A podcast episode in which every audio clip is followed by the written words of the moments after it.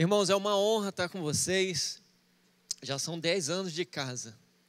Que alegria estar aqui podendo compartilhar do que Deus tem falado comigo. E eu quero pedir uma coisa em especial. Irmão, continue orando pela sua igreja.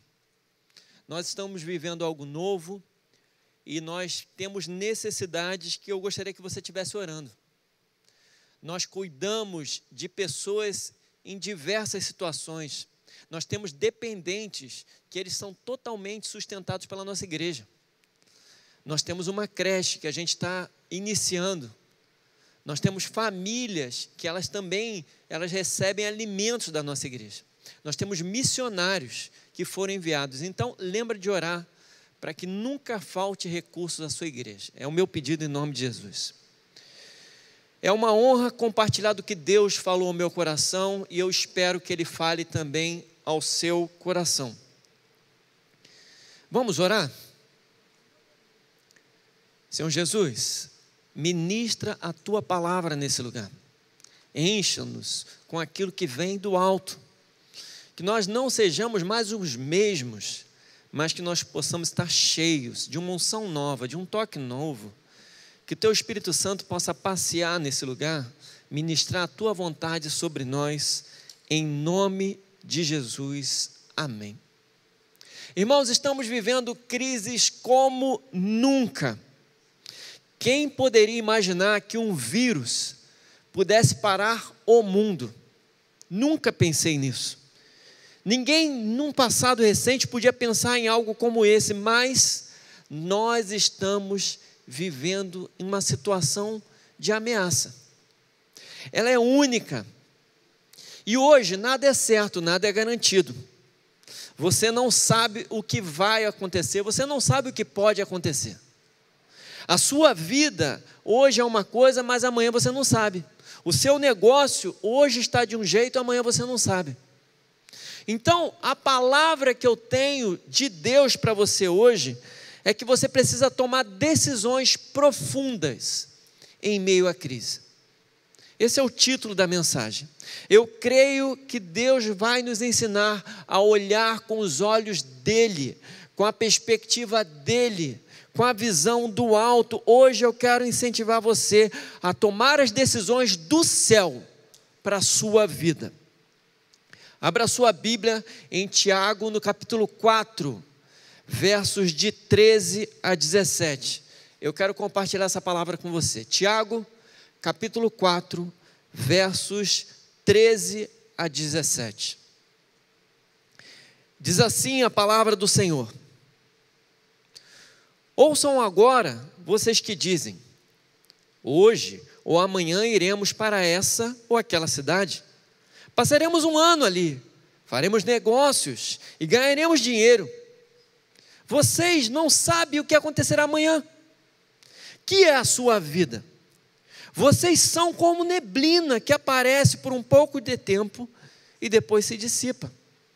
Em vez disso, deveriam dizer: se o Senhor quiser, viveremos e faremos isso ou aquilo. Agora, porém, vocês se vangloriam das suas pretensões. Toda vanglória como essa é maligna. Portanto, pensem nisso. Quem sabe o que deve fazer e não o faz, comete pecado. Que Deus abençoe a sua palavra em nome de Jesus, amém? Irmãos, nesse texto, Tiago vai nos ensinar as situações que devemos olhar com a perspectiva dos céus, com a visão de Deus. Esse é o momento que você precisa olhar para as situações da vida com os mesmos olhos que o Senhor olha. Todos nós podemos olhar para as situações com os nossos óculos, nossa perspectiva humana ou com a perspectiva divina. Se você decidir olhar com, as, com, a perspectiva divina, tem três coisas que você precisa aprender nesse texto que valem para a sua vida hoje. Primeiro, Entenda a sua limitação. Olha os versos 13 e 14. Ouçam agora, vocês que dizem: hoje ou amanhã iremos para essa ou aquela cidade. Passaremos um ano ali, faremos negócios e ganharemos dinheiro. Vocês não sabem o que lhes acontecerá amanhã, que é a vida. Vocês são como a neblina que aparece por um pouco de tempo e depois se dissipa. Irmãos, nós nunca poderemos saber sobre o nosso futuro. E nós somos imediatistas. Nós pensamos no hoje, no agora, nós nos preocupamos com o que nós estamos vivendo nesse momento. Nós nunca pensamos se há algo para depois da próxima curva. Mas a vida não é assim. A vida, ela é inconstante, irmão. A vida é cheia de altos e baixos. Me lembra uma história muito interessante. Diz assim a história: Um homem tinha um belo cavalo, cobiçado por todas as pessoas do seu vilarejo. Ele já tinha rejeitado várias ofertas para vendê-lo, mas sempre resistiu. Passados alguns dias, o cavalo fugiu e desapareceu. Os vizinhos comentaram com o homem: teria sido melhor vendê-lo. O homem respondeu: pode ser que sim, pode ser que não. Certa noite, o cavalo retornou e, como tinha se tornado líder de uma manada, trouxe consigo dezenas de outros cavalos. Os vizinhos comentaram: É, você fez bem em não vendê-lo. O homem respondeu: Pode ser que sim, pode ser que não. Certo dia, o filho desse homem foi montar o dito cavalo, caiu, fraturou a bacia e ficou por mais de seis meses em repouso absoluto. Os vizinhos comentaram: teria sido melhor vender o cavalo. O homem retrucou: pode ser que sim, pode ser que não. Iniciou-se uma grande guerra na região e todos os jovens foram convocados, com exceção do filho deste homem, que estava se restabelecendo de suas fraturas. Dessa guerra sangrenta, poucos retornaram com vida, e raros foram os que não tiveram alguma sequela física dos seus ferimentos. Os vizinhos comentaram: Você fez bem em não vender o cavalo. Ao que o homem respondeu: Pode ser que sim, pode ser que não. Irmão, você não pode esperar que tudo vai dar certo na vida sempre. Isso não é possível, isso não é provável. A vida é inconstante. E você é cheio de limitações. Então algo pode dar errado. E algo pode dar muito errado. Eu acho que a grande pergunta é: você tem certeza do que vai acontecer no final da história? Uma vez eu estava conversando com um senhor que é pai de um amigo meu. E eu virei para esse senhor e disse assim: irmão, porque eu chamo todo mundo de irmão, mesmo que seja pela fé. Se não é irmão ainda, um dia vai se tornar. E eu virei para ele e falei: irmão, você conhece a Bíblia, você conhece Jesus, você sabe a decisão que você tem que tomar. E eu perguntei: por que, que você não entrega a vida para Jesus logo? E olha a resposta dele: é muito cedo ainda. Irmãos, esse homem não entendeu. E olha que ele nem era tão novo assim. Ele já estava ladeira abaixo. Mas ele não entendeu. Eu olhei para ele e eu pensei, como ele não percebe que a gente não consegue olhar para a vida sem perceber a sua brevidade.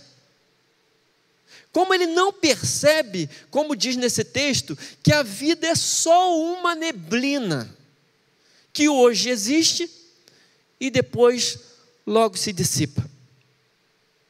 Irmãos, eu acho que hoje nós estamos mais conscientes do que nunca das nossas limitações. Bom, é o que eu espero hoje. Eu espero que você esteja refletindo sobre as suas limitações. Segunda coisa que eu percebo nesse texto que eu gostaria que você pensasse junto comigo. Não olhe somente para o seu umbigo, cuide dos outros. Olha os versos 16 e 17. Agora, porém, vocês se vangloriam das suas pretensões. Toda vanglória como essa é maligna. Pensem nisso, pois quem sabe o que deve fazer, o que deve fazer o bem e não faz, comete pecado. Irmãos, a natureza humana é terrível. A gente pensa primeiro no eu, no meu, a gente pensa no que eu quero, no que eu posso, no que eu ganho. Não adianta, irmãos, esse texto vai falar sobre vanglória. Esse texto fala sobre honra a si mesmo. Esse texto vai falar sobre vaidade. E quando o texto fala sobre vaidade, ele vai dizer: todo pensamento de vaidade é em si mesmo maligno. Esse pensamento é maligno porque você só olha para o seu umbigo. Mas a vida de fé, a vida cristã, a vida com Jesus, ela nos faz olhar para o outro, ter a perspectiva do outro, buscar a presença também do outro, buscar a alegria do outro. A Bíblia diz assim: ame ao seu próximo como a si mesmo. Irmãos, a Bíblia tem tanto interesse nas outras pessoas que eu acho interessante que no Velho Testamento existem três protegidos. Três categorias de pessoas que no Velho Testamento são os protegidos. Quem são, pastor? O Senhor protege o estrangeiro, o órfão e a viúva. Em Salmo 146, verso 9, diz assim: O Senhor protege o estrangeiro, sustenta o órfão e a viúva. Sabe por quê? Porque eles não têm mais ninguém que olhe por eles. Numa sociedade judaica da época, cada um olha para a sua família, mas o estrangeiro, o órfão e a viúva não tinham quem olhasse por eles. Por isso o texto diz: o Senhor cuida do estrangeiro, do órfão e da viúva. Irmão, eu sei que provavelmente você está passando por alguma necessidade. Eu entendo isso. Você pode ter a sua necessidade aí de ordem emocional, de ordem física, de ordem espiritual, tudo bem. Mas eu quero dizer para você que você precisa olhar para além de si mesmo. Uma característica de Jesus que ele sempre chegava às multidões e o texto diz que ele tinha compaixão delas. Nós devemos valorizar o olhar compassivo de Jesus. Eu quero compartilhar com vocês algo incrível que aconteceu lá na Igreja Batista Atitude da Zona Sul. Nós estamos vivendo algo novo, nós não sabemos como essa fase nova da igreja fechada, da internet, e lá na Zona Sul, nós cuidamos de 30 famílias. 30 famílias recebem alimentos doados pela Igreja Batista Atitude da Zona Sul. E a nossa líder da ação social, ela estava muito preocupada. E ela falou comigo, pastor, nós não conseguimos nem montar cinco cestas. Como é que a gente vai cuidar dessas 30 famílias? Um casal Inclusive é um casal de novos convertidos, são cristãos novos, estão aprendendo ainda sobre o Senhor. Um casal fez um vídeo, e nesse vídeo eles desafiavam a célula deles a levantar muitos alimentos. Irmãos, esse vídeo que era para a célula, esse vídeo foi distribuído para dezenas de pessoas. E hoje a nossa líder da ação social, ela chorava para mim falando: "Pastor, levantamos duas toneladas e meia de alimentos. Nós vamos conseguir cuidar de centenas de famílias. Irmãos, como eu chorava, como eu me alegrava, eu pulava de alegria. Eu pensei, meu Deus, o que era simples, o que era uma necessidade nossa, o que eram 30 cestas básicas podem se tornar agora centenas.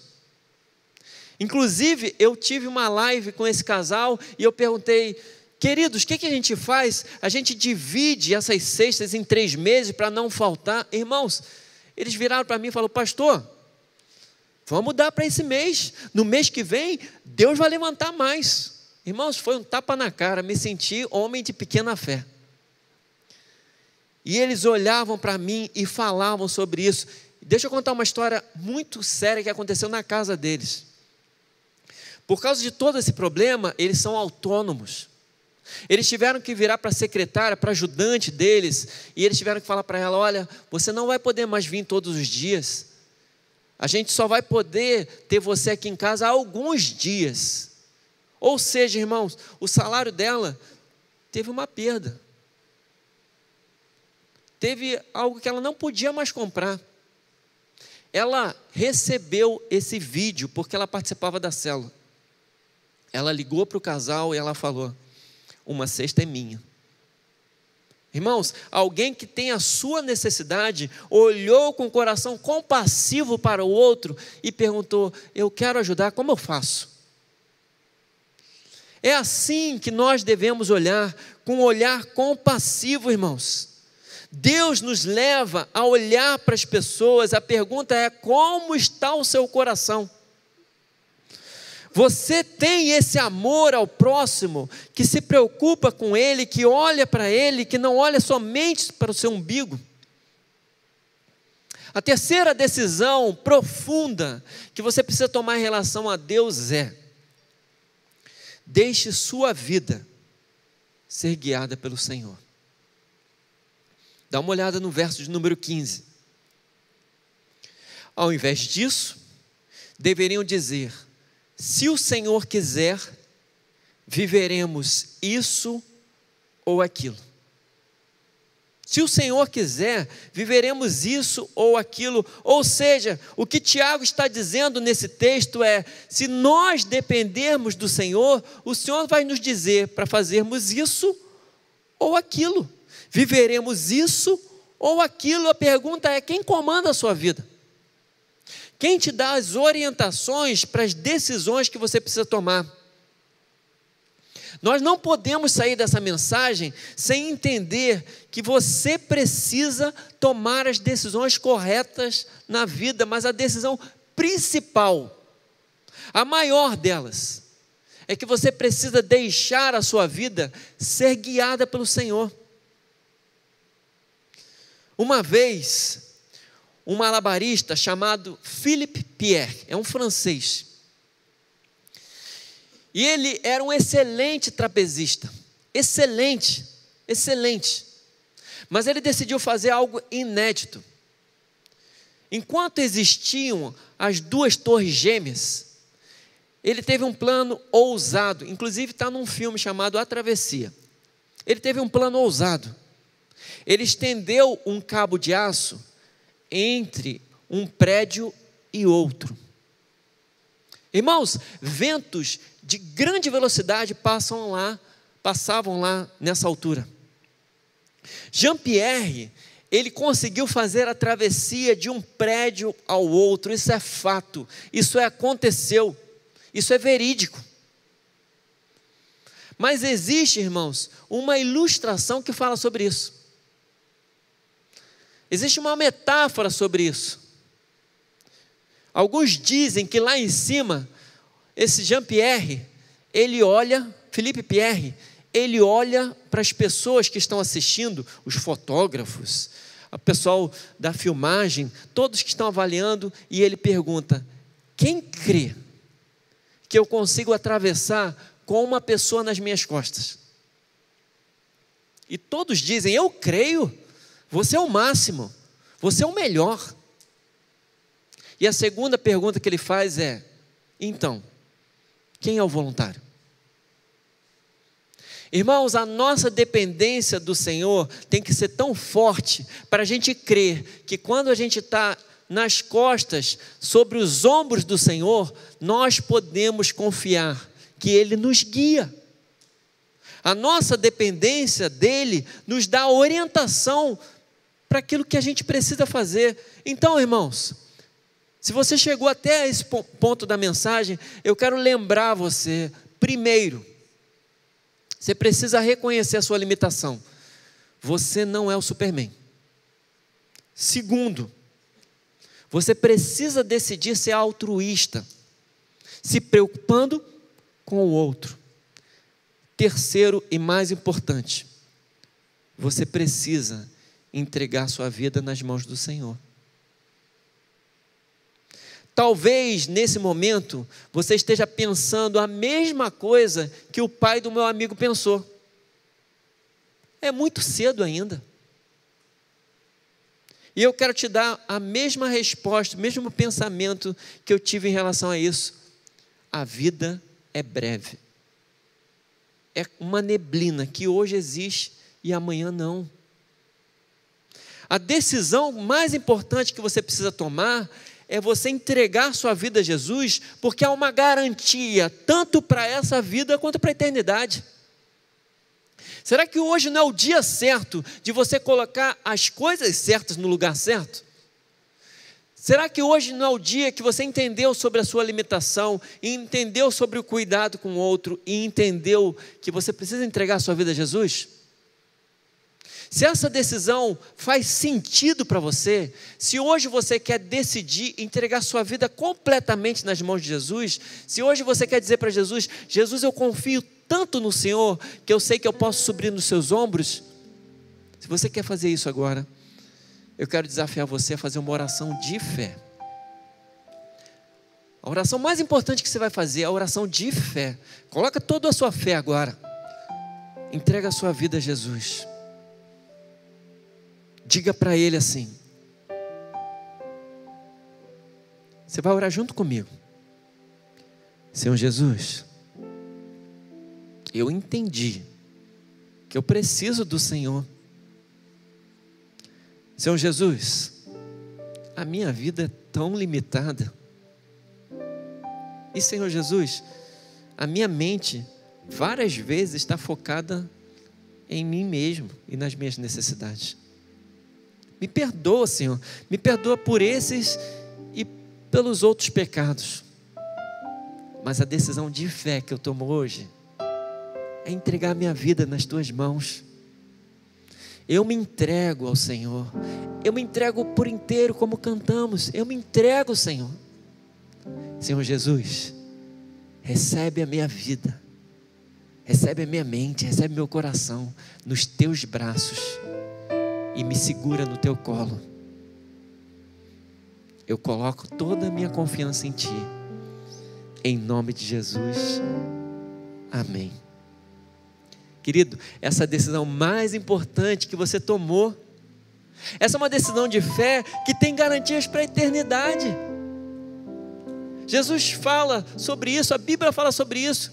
O próprio Jesus, numa metáfora de Apocalipse, fala: Eis que estou à porta e bato. Se alguém ouvir a minha voz e abrir a porta, entrarei em sua casa. É hoje, querido, você ouviu a voz dele, você abriu a porta do seu coração, ele entrou na sua casa, ele entrou na sua vida, ele entrou no seu coração.